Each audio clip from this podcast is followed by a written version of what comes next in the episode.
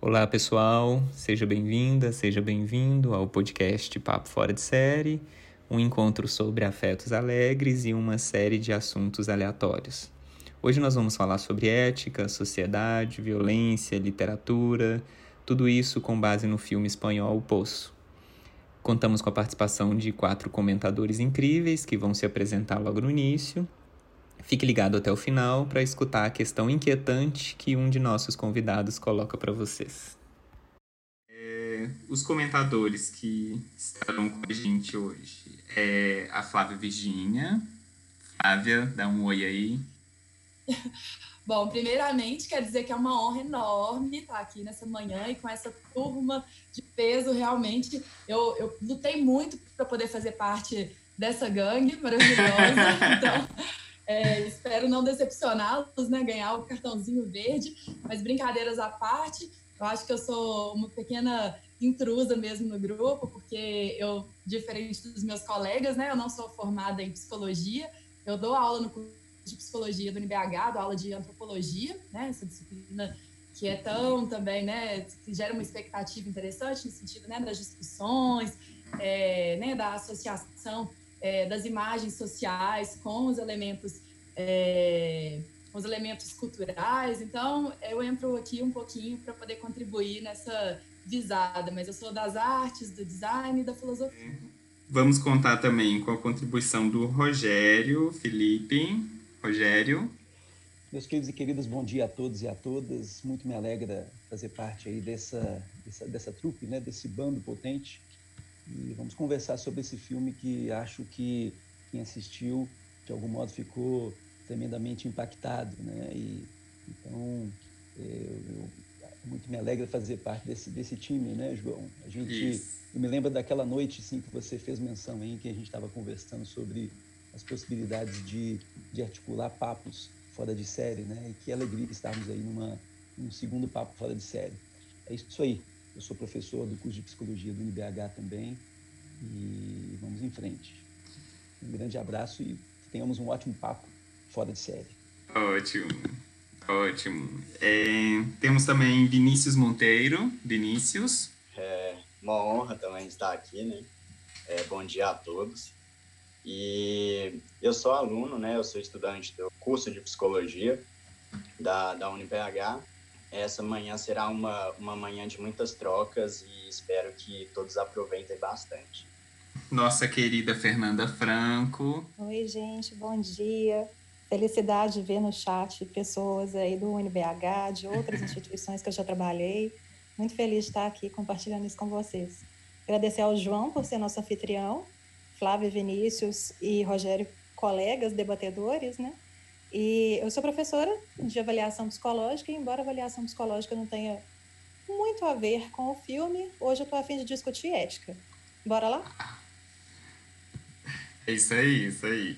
E eu, eu sou João Henrique, sou psicólogo de formação, sou professor no UniBH e na UNA, professor das disciplinas de análise. Talvez a gente vai discutir um pouco de sociedade, de estrutura do aparelho social, vamos conversar um pouquinho nesse sentido também. É, então, esse é o time de comentadores, a gente vai tocar o barco aí nessa direção, sem uma coisa muito linear, igual eu já disse, e a nossa ideia é conversar e dialogar com vocês também, tá? Então, vocês também são super bem-vindas, super bem-vindos. Desde já eu agradeço a participação de vocês, né? É, muito me, me intriga e talvez a minha primeira curiosidade, né, é o fato é, desse filme ter feito muito sucesso e estar fazendo muito sucesso. É um dos filmes mais vistos na Netflix, né? Ele, ele está na Netflix. É nesse momento em que a gente se encontra, né? É, acho que vale a pena a gente fazer esse reporte também Inclusive, se a gente for ver esse, ouvir esse áudio, ver esse vídeo na, na posteridade, né, é, é se deparar com o fato de que essa discussão ela está sendo feita, promovida no momento de quarentena, no momento de restrição social em decorrência da pandemia do coronavírus, né? E aí talvez a minha a, a, primeira coisa que mais me intriga é o fato de um filme que fala de confinamento, né, fazer é, tamanho sucesso em um contexto de confinamento, né? Então de algum modo eu, eu tendo a caminhar nesse sentido de que tem algo aí do filme que que a gente consegue identificar, né? Assim, promove uma certa identificação com o nosso momento, com o momento do presente, é, em que vidas são colocadas é, com uma precariedade tamanha. É, então, talvez eu acho que a gente poderia caminhar nesse sentido, né? O que que esse filme mostra de nós mesmos, da nossa sociedade, da estrutura que a gente é, é, vive aí, né? Vai lá, Flávia. Já que eu fui a primeira a me apresentar, é, corri risco, né? Mas eu achei muito interessante essa fala sua, João, eu estava vendo as entrevistas com o diretor, né, também, é, numa tentativa de não feri-lo tanto, né, com as nossas, é, com os cruzamentos conceituais que a gente vai fazendo, né, a obra quando ela é disposta para a gente, a gente faz o que a gente quer, né. Eu queria correr muito, queria, é, desviar tanto. E eu vi uma entrevista dele dizendo sobre quanto que ele ficou surpreso, né, desse, de ter sido esse fenômeno todo, e ele acha que tem alguma relação mesmo com o fato de ter acontecido né, o lançamento da pandemia. E eu achei muito interessante porque o filme ele tem alguns signos né, da nossa sociedade é, capitalista atual, né? E ele é, eu achei muito interessante que o diretor ele o tempo inteiro ele toma muito cuidado de dizer que não há é, nenhuma crítica social diretamente pontuada na obra em si, né? E nenhuma uma possibilidade de solução dentro da própria obra né? Por isso que ela, por isso que talvez ela seja tão, né? É, por isso que o, talvez o protagonista, né? Ele leve ali debaixo do braço Dom Quixote para poder já dizer para a gente que há ali uma obra idealista, né? E ao mesmo tempo ele diz que no lugar da crítica social ele pensou uma autocrítica social. Então assim essa ideia que você traz do espelhamento, ela me parece muito pertinente com a forma como é, o diretor se encaminhou, né? Dos dos signos, né, das simbologias que aparecem é, ao longo ali da, né, da, dessa prisão, né, do poço, é, de uma maneira até muito, muito escancarada, né? Tem gente que até faz algumas críticas sobre como que é, esses signos eles aparecem quase como alegorias.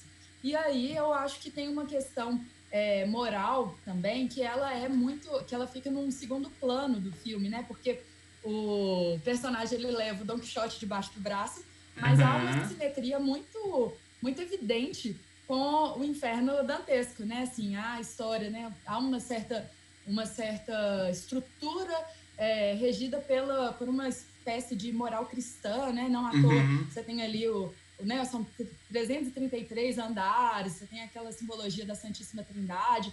Então eu fico pensando também, assim, que essa autocrítica ela vai muito também recortada, assim, não só do capitalismo, que é extremamente evidente, nem vou me delongar para não tomar tanto tempo, mas acho que todo mundo tem um pouco dessa perspectiva, ao mesmo tempo que ele não apresenta uma solução socialista, porque ela não dá certo se a gente pensar que todo mundo poderia ter ali, né, na lógica do compartilhamento, acesso igual ao alimento, né? Mas ao mesmo tempo você tem assim uma coisa quase aristotélica, né? Daquela assim, da virtude ela existir a partir do momento que você avança todos os andares e que você conhece ali o inferno para você realmente é, né, é, aceder, né, ou ir para uma espécie de paraíso e, no caso, o próprio Don Quixote dá a chave para a gente, né, de ser algo que no idealismo ele não se concretiza. A gente, né, tanto a Divina Comédia quanto o Don Quixote, né, para ser mais claro nas duas referências, você tem ali obras que elas perduram no tempo justamente por nos inquietarem sobre as possibilidades de fechamento e conclusão. Né? Então, acho que tem aí algumas coisas interessantes, assim, até para pensar nas personagens, né? Assim, as uhum. analogias do, né, do primeiro personagem, o senhor, né, que fala que tudo é óbvio, né? Faz uma alusão, no meu modo de ver, direta ao Virgílio, que leva o Dante para o inferno e para o purgatório, e aí você tem uhum. dois momentos. Depois você tem o um momento da idealização, né, daquela personagem que tá, né, que entra para curar o câncer. Enfim, acredito que tem uma simetria ali que, que constrói para a gente um plano de fundo interessante para a gente poder pensar sistema econômico e moral dentro de uma mesma lógica. Assim, somos todos morais, né, cidadãos de bem, mas de uhum. repente, quando a gente é colocado numa situação de confinamento com tanta, é, com, né, com tantas simbologias, talvez a gente ativa as nossas né, mais profundas é, violências, enfim. Eu acho uhum. que contribuo nesse momento jogando alguns elementos aí saindo correndo. Sim, sim.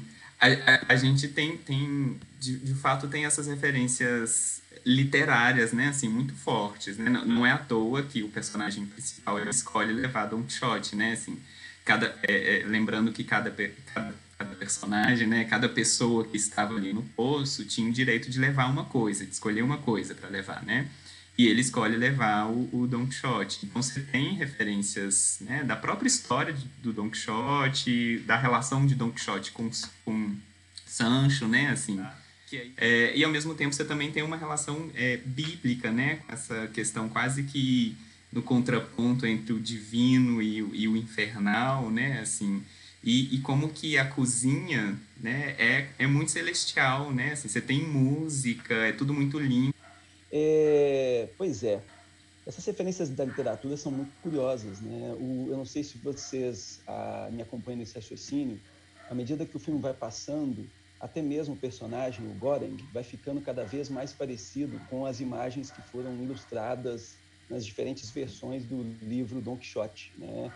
É, eu, eu, eu fiquei pensando um pouco nessa, nessa linha, e aí o curioso é o seguinte, depois que eu assisti o filme, eu fui olhar o meu, meu livrinho do Don Quixote aqui, eu caí na besteira de fazer algo parecido com, com o, o Goreng, aquele personagem, né, um dos personagens principais da trama, eu e peguei meu Don Quixote para entrar no poço, né? E peguei também ali meus exemplares ali é, da Divina Comédia para justamente tentar ver essas possibilidades.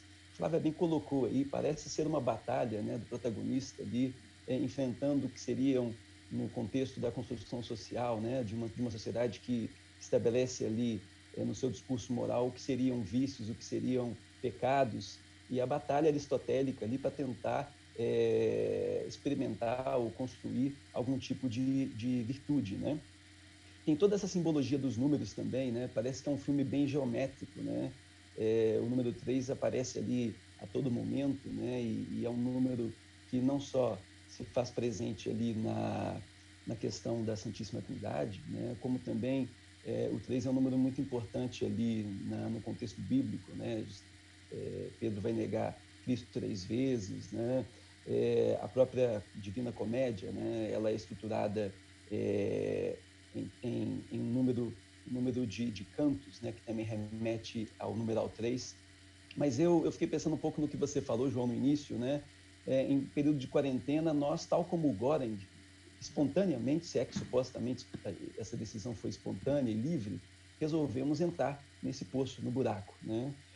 É, então, assim, eu acho que a gente tem ali uma série de elementos interessantes para a gente tentar atravessar é, esse poço. Eu fiquei pensando algumas outras coisas também na, lógica dos signos que a Flávia mencionou, né? Em algum momento, né, é, o, o, o, elemento que porventura simbolizaria a mensagem, né, é a panacota. E eu fiquei pensando tanto que panacota me lembrou a palavra panaceia, que é justamente essa espécie de solução mágica que nada soluciona, né? É, não sei se vocês observaram, mas os personagens também têm nomes que são dados pela administração, pelo menos assim parece, e todos os nomes remetem a, a, a tipos de comida. Se vocês pesquisarem depois rapidamente, vocês vão ver.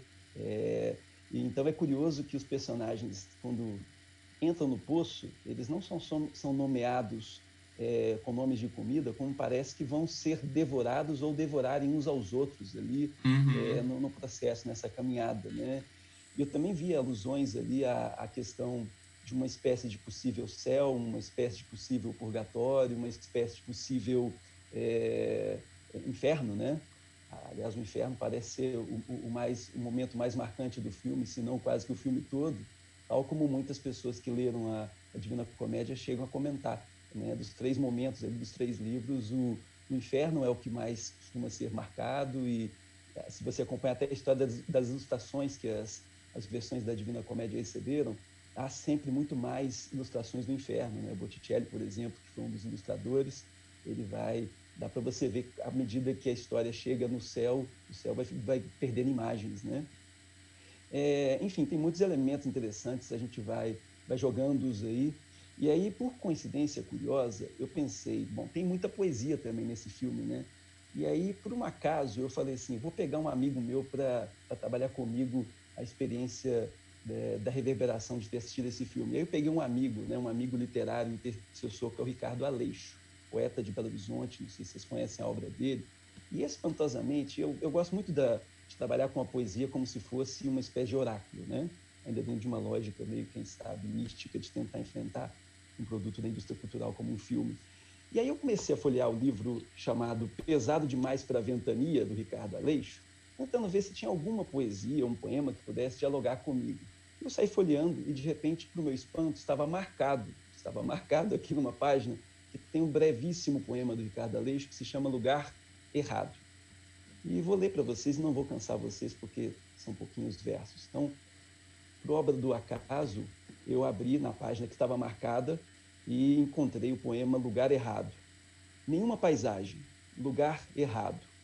Com o dobro das dimensões originais, pode ser vista de cima enquanto cai. Pronto. Né? E o dobro de 333 dá 666. 666. Durma com esse barulho, né? então, é, aproveitando a sua fala aí, é, realmente foi difícil dormir. Eu custei. Fiquei bastante agoniado, sabe? É, eu logo mandei mensagem para vocês é, solicitando que, que assistissem o, o, o filme, né? Porque ao decorrer do filme a gente tem várias questões que são abordadas e que pessoalmente assim me sufocaram bastante. É, a gente pode ver aí os preconceitos, né, diversos tipos de preconceitos, étnico, racial, religioso. A gente pode pensar nos diversos sistemas políticos. É, e uma coisa também que eu, eu a gente estava até discutindo uma aula é, nessa semana, que foi da individualidade de um ser social, né? E algumas conversas que a gente teve também, João, é a questão do egoísmo, né, nesse cenário do, do Covid-19 e como isso vai repercutindo e a gente é, consegue relacionar diretamente com o filme, né? Bom, gente, a primeira coisa que me chamou a atenção quando eu assisti o filme, além de não conseguir dormir, né, foi que eu precisava que alguém me parasse, porque eu não conseguia parar de pensar no que o filme estava trazendo. E aí minha cabeça foi, passou por Aristóteles, né, igual já foi trazido, questão da virtude, Kant com a questão da, da intenção, do desejo e da vontade, e aí chegou Stuart Mill e falou que a coisa era toda diferente. Eu comecei a pensar em ética.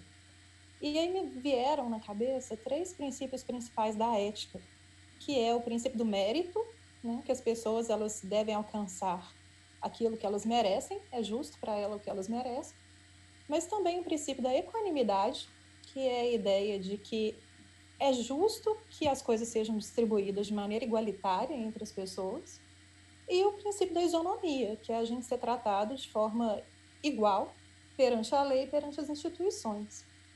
E aí, pensando nisso, eu queria no dia escrever um texto no Facebook, porque de vez em quando eu assisto alguns filmes que me incomodam muito e escrever facilita isso para mim. Só que aí eu pensei, gente, mas tudo que eu quero escrever, outras pessoas já escreveram. Então, não foi só o Rogério que buscou os livrinhos dele, né? Saí voltando aqui para minha Divina Comédia, para os meus livrinhos do Dom Quixote. E aí, algumas referências me pareceram muito claras, né? Dom Quixote, Divina Comédia, a Bíblia. Mas aí minha cabeça foi lá para o Banquete do Platão né? A própria ideia de banquete, que faz parte da ideia do banquete do poço, e a ideia que o Platão traz né, do, do platônico, daquilo que a gente deseja como sendo aquilo que a gente não tem. Então, quando a gente sobe, quando a gente está no patamar acima, nós estamos né, querendo garantir o nosso direito de permanecer com aquilo que a gente já teve. Enquanto que quando a gente desce e a gente não tem mais, a gente carece e a gente deseja aquilo que um dia foi nosso. Aí minha cabeça continuou. E aí eu cheguei no Leviatã, né? Fui lá para Thomas Hobbes, pensar na ideia de estado natural, na ideia de como que a civilidade foi construída e de como que ela pode se desfazer ao longo do tempo, e que a gente pode voltar para um estado natural em que o egoísmo e o egocentrismo passam novamente a fazer parte do indivíduo? Continuei pensando, porque na semana anterior eu tinha lido Sartre, e aí eu li o Entre Quatro Paredes, que é uma peça de teatro que Sartre escreveu lá em 1944, se não me engano. E é de onde vem a frase de Sartre que o inferno são os outros. Uhum. E aí veio muito essa sensação assistindo ao filme, né? De como que o inferno ele é compartilhado, de como que eu não posso estar sozinho no andar, eu tenho que estar com o outro, e que esse inferno é o outro. E que de andar em andar, que o Goren né, foi passando, o inferno eram os outros, e ele tinha que estabelecer um controle sobre os outros para conseguir chegar até o fim com a Panacota. E aí, quando eles encontram o sábio no meio do caminho, minha cabeça foi para Martin Luther King e Malcolm X. E aí o sábio era um sujeito negro, assim como o amigo né, do Goren, esqueci o nome dele agora, Bahará. Uhum. E aí eles trombam com esse sábio no meio do caminho e ele vem falar né, que como assim que vocês estão sendo violentos? Primeiro a gente precisa tentar o discurso. Mas e se o discurso der errado? Aí sim a gente pode ser violento. Então a ideia de Martin Luther King tentando preservar né, a paz, o discurso de não violência. Aí vem Malcolm X falando que, olha, se a gente preservar a paz unicamente, continuar aceitando o que está vindo, a gente vai permanecer nos mesmos lugares. E eu tenho certeza que o autor, o diretor do filme, não deve ter pensado nisso, e aí eu vou. A, a Flávia trouxe, né, de ter o cuidado de não, não ofender o diretor. Mas eu tenho certeza que isso deve ter passado longe da visão dele, porque na minha cabeça veio a Paulo Freire que ele fala da questão da educação, né? Que quando a pessoa não passa por uma educação libertadora, o que a gente vai ter é que o sonho do oprimido vai ser ser o opressor. E a minha sensação foi muito isso no Poço, de que quando as pessoas têm a oportunidade de fazer algo de bom, de preservar né, uma noção de bem no meio daquele caminho, elas não prezam por isso. Então, o Poço, para mim, ele passa por diversas literaturas, por diversas interpretações. É claro que é uma viagem minha também, né? Pelas diversas literaturas, mas é uma provocação para a gente deixar aí de por onde que a gente pode passar quando a gente tem a oportunidade de exercer o bem, que quando a gente está falando de ética e a gente volta lá em Aristóteles, né?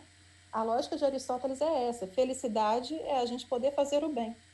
Então, o que é o bem? fica aí a minha discussão para vocês. Ótimo. Ô, ô Fê, eu também fiquei pensando muito nessa questão do, do Sartre, né? Assim, do inferno são os outros. Mas aí depois eu fiquei me perguntando assim, será que no poço, né? Assim, o inferno são os outros, os outros, esse colega que está comigo ali no mesmo andar, ou no andar superior, ou no andar inferior, prestes a me devorar, né? E aí isso, inclusive, é, é, acontece na concretude, né? Assim, será que o inferno é o sistema que produz esses outros, né? Assim, que subjetiva esses outros dessa forma é, um tanto quanto animalesca, né? Assim, é, e aí eu também fiquei pensando se dentro desse, dessa lógica de estruturação do poço, né? que é uma lógica vertical, é, hierárquica, né? Porque quando você tem uma lógica vertical, automaticamente você já estabelece, já coloca uma certa hierarquia, né? Tem alguns que estão em cima, de outros que estão embaixo. Se é possível algum tipo de, de desigual, de igualdade, né? Se é possível algum tipo de relação comum. É, a gente tem o personagem principal, ele até tem uma certa esperança, né? Ele é otimista no início, né? Ele, ele tenta fazer diferente, ele tenta ser diferente, estabelecer uma outra norma ali que fosse uma norma mais humanitária, uma norma mais igualitária, né? Mais da ordem do comum, mas que não funciona muito bem.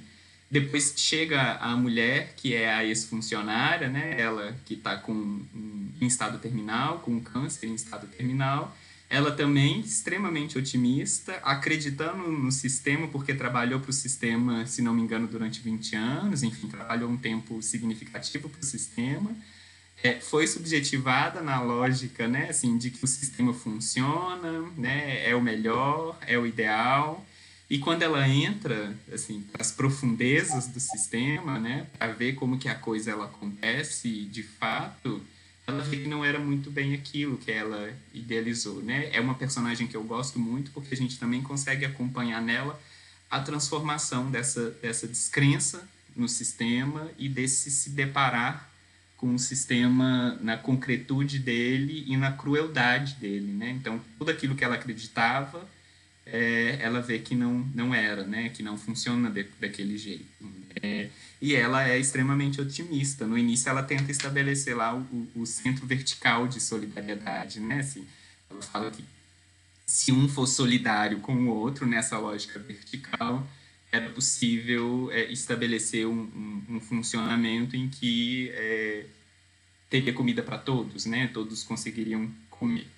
E aí eu fico muito me perguntando assim, se ainda que se estabelecesse uma solidariedade, né, essa solidariedade que eles falam no filme, né, que é a solidariedade espontânea, é, se ainda que se estabelecesse essa solidariedade, seria possível comida para todos numa lógica vertical, né? É, porque você sempre vai ter um que está lá, né, no primeiro lugar, você sempre vai ter um que está lá no nível 1 e que vai ter todas as opções que o que está lá no nível 333 não tem, né? Assim, por mais que se estabeleça uma solidariedade é, espontânea, né? O que vai sobrar para o 333 é sempre o que vai sobrar, né? Nunca vai ser todas as opções do nível 1, né? Então, às vezes a gente tende a olhar para o filme também numa lógica é, individualizante de achar, né? Assim, que o inferno de fato são os outros, no sentido de que as pessoas elas se elas tivessem uma conscientização, se elas fossem solidárias, elas conseguiriam se organizar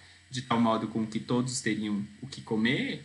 É, mas você tem uma lógica de estruturação do sistema que é perverso, que faz com que uns sempre vão ter mais, né, ou mais opções, ou opções melhores, e que outros sempre vão ter menos, né, menos opções, opções que estão colocadas quase que sempre no campo do resto, né. Oi. É sobre isso, assim, eu acho que é muito interessante porque a obra também ela dá essas chaves de leitura pra gente, né? Então, assim, é, o Dom Quixote na mão, que cria esse, né, esse, esse, idealismo completo, ele, ele, é uma, ele era uma sátira do tempo, né? Ele era uma sátira né, dos romances de cavalaria, ele está alocado num momento ali, né, pré-iluminismo, em que você tem ali uma sociedade burguesa emergindo. Então, assim, eu fico pensando muito sobre isso, assim, né? A alegoria da própria prisão, né? Da própria forma dela vertical, acho que ela, ela é, é uma espécie, né? Para citar novamente Aristóteles, né? Assim, ela é uma espécie de um simulacro, ela é uma espécie de alguma, né? De uma visada de uma coisa que ela muito dificilmente vai se concretizar pela própria forma, né? Mas ela é sempre simulacro em relação a alguma coisa que entra, que, né? Sistemicamente aparece como sendo objetivo, como sendo verdade, como sendo né, um produto da virtude, sendo que, na, na, na verdade, ela, né, é, ela é satírica na própria essência, né? Porque é, é, uma a gente achar realmente que o, o resto que vai chegar lá embaixo chegará e a sua escolha, né? É a, é a, escolha também, né? Eu imagino que isso também seja colocado também como esse lugar, né? De sátira, satírico. Uhum. É, sei lá, dá, acho que dá o caminho pra gente, né? Nessa uhum. chave de Sim. Rogério ligou a telinha, vai lá. Quando a gente liga a telinha, né, parece que a gente tem alguma coisa para dizer. Vezes você está olhando, seu cabelo tá legal, enfim. É, brincadeiras à parte, é, assistindo o filme por, por, curiosidade, né, a cabeça fica cheia, quer dizer, se é que a gente pensa com a cabeça, né? Óbvio. É, brinquei com a, expressão óbvio que, que é falada bastante pelo Trimagazzi, né? parece que ele tem a razão quando ele afirma, óbvio, né? Mas eu, eu me lembrei de uma música do Chico Science, né? Aquela, a música se chama A Cidade. E tem lá um versinho do Chico Science que diz: A cidade não para, a cidade só cresce, o de cima sobe o de baixo desce. Uhum. Então dá para a gente juntar Chico Science com Helena Chauí, com João, Fernanda, Vinícius, Rogério, toda essa nossa turma aqui, Dante é, e Cervantes também, para tentar é, explorar aí o que esse, esse filme traz para a gente, né? É, outra coisa que chamou minha atenção, João, você falou da questão né, de, de produzir uma espécie de igualdade, é, que não é sinônimo de equidade, é, uhum. numa lógica vertical, né? E até a escolha dos termos. Né? Primeiro, nós estamos lidando com uma administração. Parece muito um discurso que a gente vê no capitalismo, né? cada vez mais presente, inclusive em nós, talvez nos nossos microfascismos, né? naquilo que há em nós que, de vez por outra, pulula né? e faz a gente agir de maneira, é tal da besta fera que nos habita. É, mas é, não sei se vocês já ouviram por aí, né, quando, por exemplo, alguém trabalha numa instituição e usa o nome da instituição como se a decisão fosse da instituição, a decisão é da administração, e não daqueles que, porventura, em tese, representam ou estão, ou atravessam, ou são atravessados pela, pela tal instituição, pela organização, pela administração, vários nomes que a gente dá para um processo ali de introjetar normas, regras, leis e decisões, enfim, né? É, então, a, a, a, personagem né, é, é Imo, Imogiri, né, que é a personagem que você mencionou, eu estou colando os nomes aqui porque eles são nomes difíceis para a gente, né, porque remetem à, à comida, e, e, é curioso que é uma parte da... Quando eu fui pesquisar os nomes, que eu, eu fico muito... É, eu sou muito sensível à palavra, né, então quando eu fui vendo as palavrinhas, os nomes, eu fui pesquisar de onde esses nomes vieram, para onde eles iriam, né, e eu já comentei que os nomes remetem, em boa parte, a maior parte dos nomes remete à comida, e a maior parte a comidas ou temperos é, indonésios, lá da Indonésia. Me chamou a atenção entender isso, não sei por que diabos a escolha se deu ali na Indonésia. Mas o nome Imoguri é, não é o nome de comida, é o nome de um cemitério, também na região da Indonésia. Né? E ela é marcada pela questão do câncer e tudo mais. É, então, embora ela tenha trabalhado 25 anos na administração, ela ainda diz da administração como uma entidade abstrata, superior. Né? Isso uhum. talvez alivie a tensão de executar ordens, obedecer determinadas, determinadas ordens, né? É, quando você responde em nome da administração. E aí, no tocante à questão de uma solidariedade espontânea, né, que porventura surgiria no contexto do, do, do poço, né, daquela estrutura, né, é, outra, outra expressão que me chamou a atenção é que a, essa personagem, né, é, Imobile, ela, ela fala que aquilo ali é uma espécie de centro vertical de autogestão. Eu fiquei pensando, peraí, como é que você né, trabalha uma lógica de autogestão, né, que é de uma gestão ali compartilhada, nas tensões, no dissenso, no consenso, é, numa lógica vertical. A lógica vertical, a meu ver, parece ser, é, digamos, né, um fator, uma estrutura, uma, uma ordem que, que não permite né, a prática de uma autogestão. E, ainda dentro da lógica dos nomes, é, Goren, é, quando eu fui pesquisar, essa palavra ficou muito presa no meu, na, na maneira como eu estava, de certa maneira, é, sentindo o filme, porque esse filme recebe, recebeu algumas classificações, né? Filmes são classificados por gênero, como por vezes isso também nos é imposto, né? Nós somos classificados por gêneros, né? Isso por outro. É, e esse filme é classificado em algumas categorias, como, por exemplo, um subgênero de filmes de terror chamado gore. Talvez tenha a ver com algo violento, talvez em razão da, da, da, violência que aparece lá. E o próprio nome de um dos personagens da trama, o Goren, traz gore no meio da, do seu próprio nome. Né?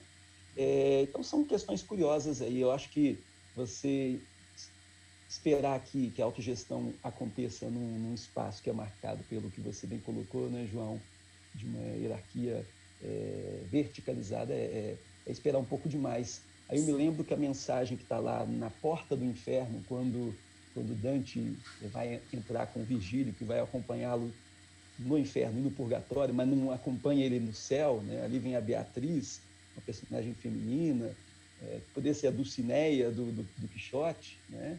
É, é, é, na entrada do inferno tem lá uns versinhos que terminam com a recomendação de que ao entrar no inferno você é, abandone ou perca a esperança. Né? Então, enfim, acho que tem algumas coisas aí para a gente também explorar.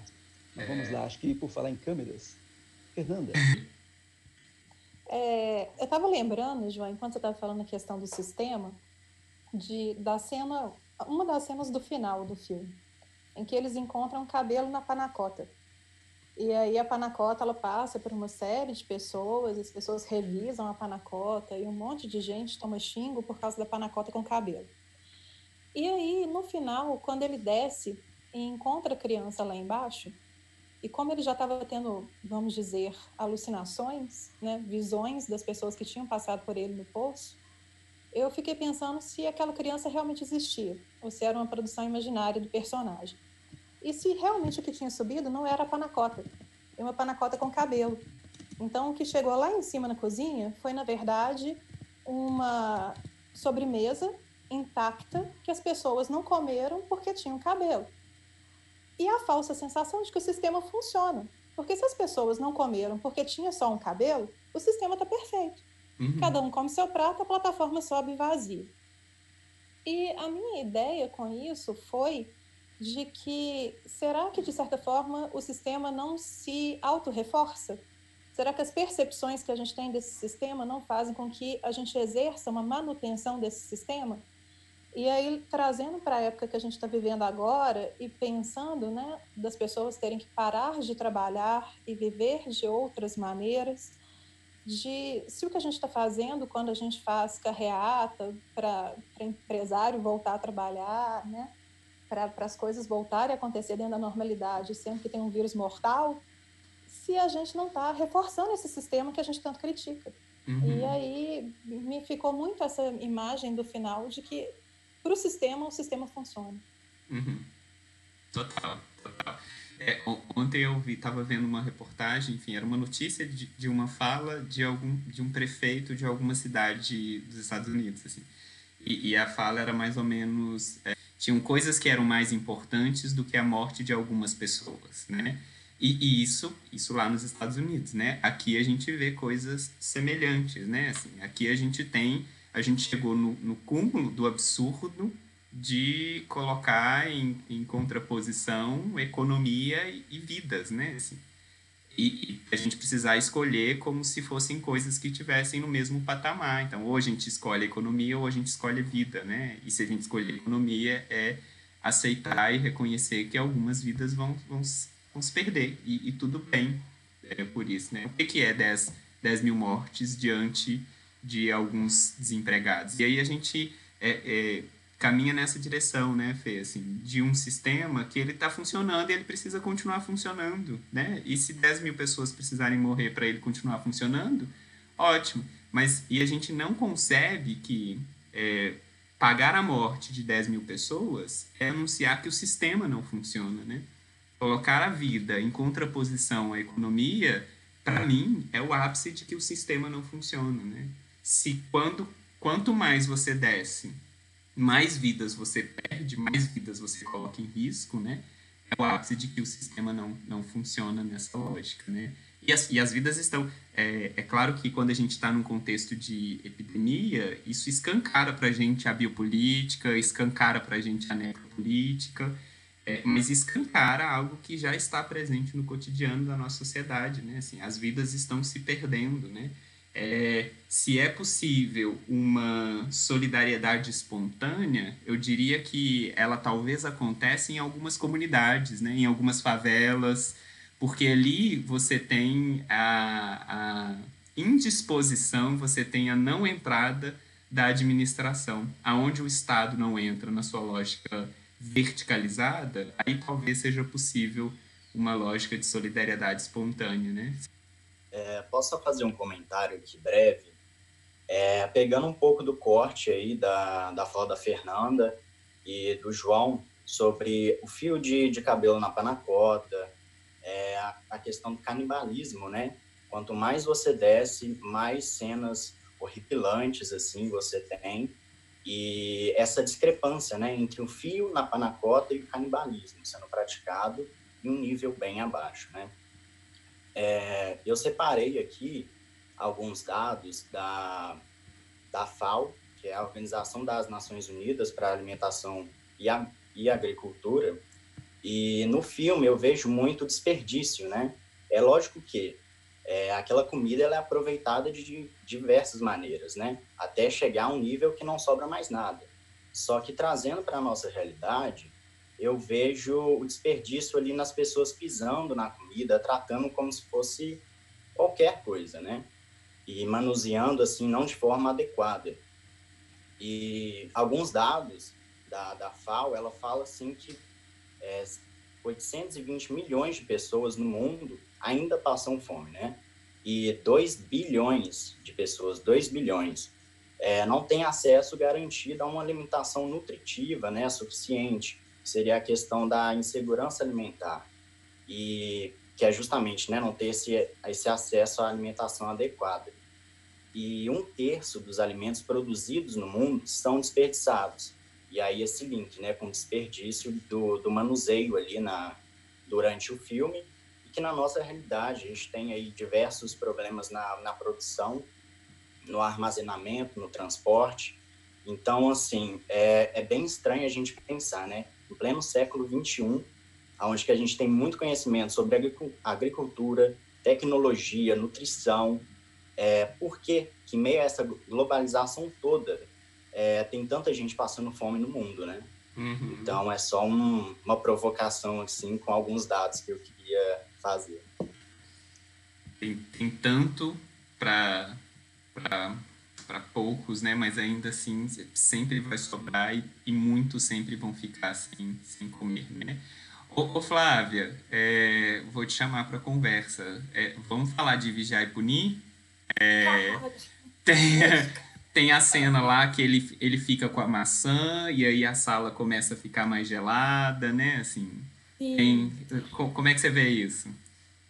Olha, eu, assim, inegável, né? Assim, a gente que tem esse percurso né, em Foucault, Deleuze, Guattari, né? Essa, esses nossos amigos conceituais, eles acabam, sem dúvida, fazendo parte da nossa forma de acesso a este filme. E eu fiquei, assim, o tempo inteiro pensando muito, assim, é, muito sobre a, a, escolha, né, de ser uma máquina, né, uma espécie, um dispositivo que, de fato, ele, é muito, de maneira muito evidente, né, coloca ali os sujeitos em determinadas posições, subjetivando ali a sua existência, né, é, como nas prisões analisadas pelo Foucault, né, você tem ali muito claramente o signo dos delinquentes, os signos dos, dos que não são, né? Assim, você automaticamente, ao arquitetar é, um espaço de segregação, né? Um espaço é, com determinadas dinâmicas, determinadas engrenagens, você cria também, né? Sobre os corpos, máquinas também, né? Máquinas de produção de alguma coisa, né? E essa máquina,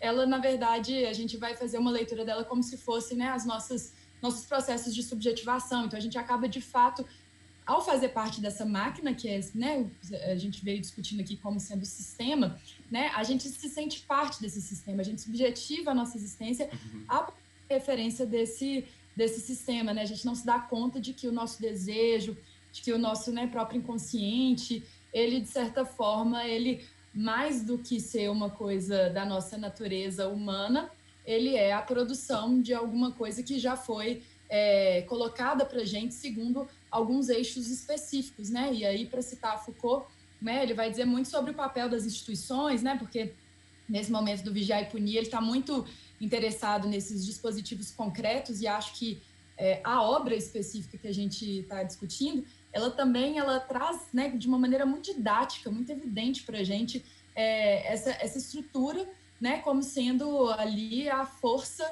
dos corpos, né, a, te, a técnica dos corpos, né, ela, ela é automaticamente produzida nessa, nessa dinâmica, né, que é uma dinâmica que, como você bem citou, ela dispensa a necessidade de comentários lógicos, né, de princípios lógicos sobre ela, mas ela entrega para a gente muito dessa, dessa forma como a gente né, enquanto sujeitos de linguagem, né, assim, a gente acha que o compartilhamento da nossa cultura é a garantia ou a legitimação de que há sobre nós uma existência genuína, uma existência plena.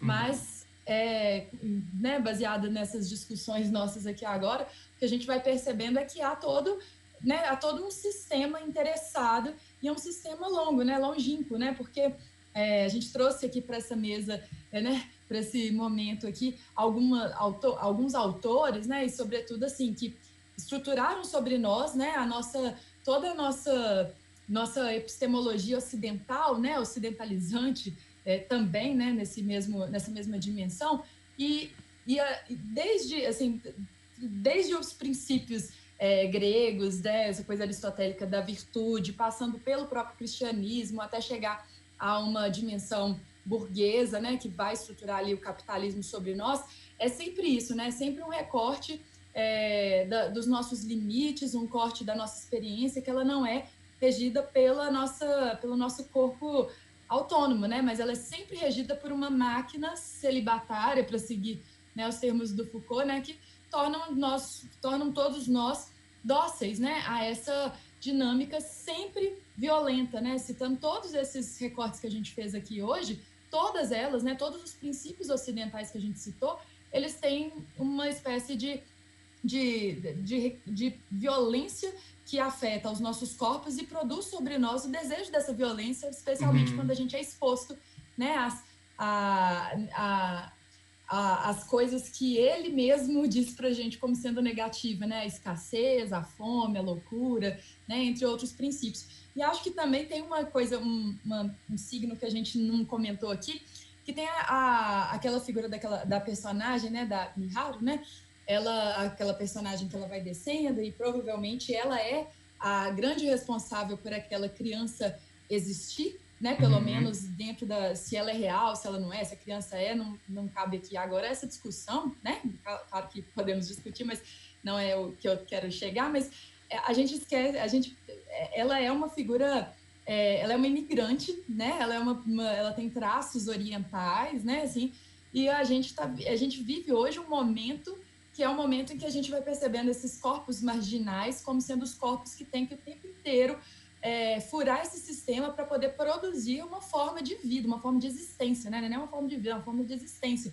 Aí você citou, por exemplo, né, a necropolítica, né, os espaços marginalizados, por exemplo, na nossa sociedade, que estão nas favelas. Então, assim, a gente vai, a gente percebe que é, existem possibilidades de lida nesse sistema, mas ela vai ser sempre muito arriscada e todas as pessoas que, né, todos, todas as pessoas dóceis e bem confortáveis em seus papéis, elas vão, elas não vão reconhecer, né, essa dinâmica de, de fuga, né, desse uhum. sistema, uhum. ou essa dinâmica de tentativa de existência. Mas ao contrário, né, vai ver sempre com esse olhar negativo de alguém que está ali é, é, quebrando a ordem, né, como se essa ordem ela fosse realmente é, alguma coisa universal que pudesse servir para todos, né? Mas na verdade uhum. a gente percebe que ela é mais excludente do que tudo, né? Então eu acho que o Foucault ele ajuda ele né, bem, muito bem-vindo para essa conversa, no meu, meu modo de ver, sim, João. Principalmente por isso, assim, porque ele é tão didático quanto esse filme é didático, né? Sim. No sentido de mostrar para a gente é, o que já foi falado aqui inúmeras vezes, né? Sobre como que é, há sobre a nossa docilidade é, e sobre a nossa omissão e, e, pertencimento desse sistema, uma afirmação desse sistema na maior força, porque ela vem de maneira invisível, né? Uhum. Então, assim, aquela velha história, né, da... É, a Lélia Gonzalez fala isso, né, brasileira, é, que não basta a gente não ser racista, por exemplo, né? Preciso ser antirracista. Então, não basta nós olharmos para esse sistema e estruturarmos regimes opostos ou regimes diferentes, mas que perpetuem o próprio sistema. Então, na lógica, por exemplo, é, que me parece né, ter uma, séria, uma certa analogia com uma possibilidade de socialismo, né, em que você tem ali a pessoa que chega, ela escolhe o que ela vai ter, e aí se todo mundo cuidar do seu, olha como é que a, a própria a, a, própria premissa, ela já é uma premissa que corresponde ao sistema, porque ela é a premissa da posse, né? Ela é a premissa uhum. né, da, do, do que eu quero, da individuação, então, eu acho que é, é um pouco, um pouco nesse sentido, acho que o Foucault é muito perspicaz, né, ao mostrar para a gente como que a resistência é, constitui em si enquanto afirmadora daquilo que está sendo colocado como poder hegemônico, né? Uhum. Então, qual que é a fuga disso, né? E aí, por isso que eu gosto muito dessa personagem que é uma mãe e é uma mãe que ela vai dançar conforme a música e ela não vai ter questões morais alocadas aos gestos delas, e aí vem essa coisa, né? Que, a moral que a gente coloca como sendo a moral correta, ela ajuda a violentar os corpos, ela ajuda a produzir essa, essa, essa injustiça, essa falta de equidade extremada, porque você cria uma metafísica como uma referência do que é ser bom, do que é justo, do que é ser virtuoso, e todo o resto é o, vício, a paixão, o pecado, né? E aí, se, se, se você estrutura essa metafísica, né, na dialética primordial, você já vai estruturar todos esses pecados e todas essas ordens que estamos sujeitos, né? Independente, uhum. como você disse, né? E ainda na perversão da gente acreditar que é possível subir degraus, uhum. que é uhum. possível chegar lá. Não é, né? Assim, é, é, você vai estar dentro da máquina. E a perversão maior também é que é isso, né? todo mundo que entra lá faz uma entrevista, né? Então tem a, é, é, é a, o símbolo da, da nossa do vencer na vida é você ter um bom emprego. Então a entrevista para a gente também nos, de, nos coloca expostos a esse matadouro, né? Então na hora que a gente vê galera desesperada querendo abrir seus, seus empreendimentos, por exemplo, num momento como esse da pandemia, como a Fê citou, né? É isso, assim, é, a lógica já está dada, assim, não tem nenhuma a gente não tem nenhuma outra ideia que ela não perpasse a lógica do trabalho como sendo ali a, a única coisa que nos, né, nos coloca quanto sujeitos autônomos e sujeitos de liberdade. Né? Então, acho que, acho que Foucault ajuda a gente muito nessas simbologias, assim, né? Sim, eu, é, pensando também a lógica do vigiar e punir, é, um, é uma lógica subjetiva de forma tão assim intensa que você tem a punição que ela é própria do sistema, né? Então, você tem lá a cena que ele fica com a maçã e aí, de repente, porque não pode ficar com a comida, tudo tem que estar tá lá na, na plataforma. É, e aí o, o ambiente vai ficando mais frio, né? Se não me engano. Então, você tem um sistema que está vigiando e está punindo caso você é, infracione a regra. E ele subjetiva de forma tão perversa e tão sutil que esse vigiar e essa punição, ela também é exercida de um para com o outro, né? Para além do sistema. E aí tem uma cena que, que para mim escancara isso, que é a cena em que o personagem negro, ele joga a corda, né? Assim, na tentativa de burlar o sistema, né? De ir para um nível é, superior, né? É, e aí quem está em cima vai lá e caga é, sobre esse personagem, né? Então você tem ali algo que, que também vai no campo da punição de um sobre o outro. Mas não porque as pessoas são naturalmente violentas, né? Assim, não porque as pessoas são naturalmente perversas, mas porque o sistema promove, né? A estrutura, a máquina promove essas subjetividades violentas, né? A violência é algo que permeia o filme do início ao fim. A gente tem uma, uma, liber, uma suposta liberdade, né? É, o personagem principal ele vai lá de forma autônoma, né? Ele vai porque ele quer se livrar do vício do cigarro, né? Ele ele não tá sendo preso porque ele cometeu algum crime, ele vai lá voluntariamente. É uma, é uma suposta, é uma liberdade regulada, né? É uma suposta liberdade que vai se operar o tempo inteiro por essa lógica da violência. É, e a Flávia né, trouxe muita coisa interessante e achei interessante que em algum momento ela fala da, da entrevista, né? Que é um exame. Michel Foucault vai falar das técnicas de exame que, que de alguma maneira, é, permitem que algo seja visto ali, se produza um saber, enfim.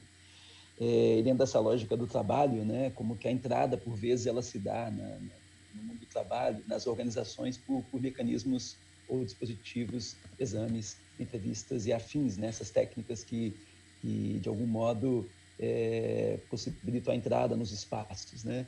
E aí, eu, ainda com, com Foucault, eu fiquei pensando que o poço lembra né, uma prisão e lembra o panóptico, né, aquela estrutura do Jeremy Bentham que Foucault vai, vai buscar para, de uma certa maneira, falar das sociedades disciplinares que disciplinam o corpo, que docilizam o corpo, etc.